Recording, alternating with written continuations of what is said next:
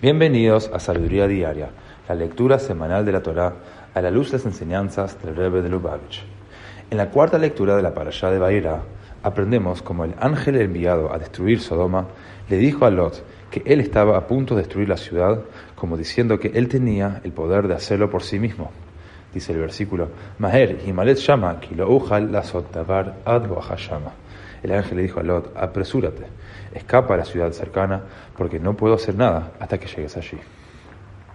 En un Fabrengen del año 5733, o sea, eh, del 72, el Rebbe nos enseña que los ángeles no poseen identidad intrínseca. Ellos son simplemente personificaciones de misiones de Dios.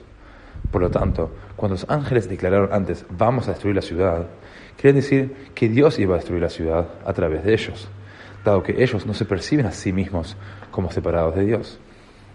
Sin embargo, Lot entendió que sus palabras significaban que ellos tenían poderes independientes de Dios. Por lo tanto, los ángeles se vieron aquí obligados a decir, no puedo hacer nada hasta, a establecer claramente que su poder era dado por Dios.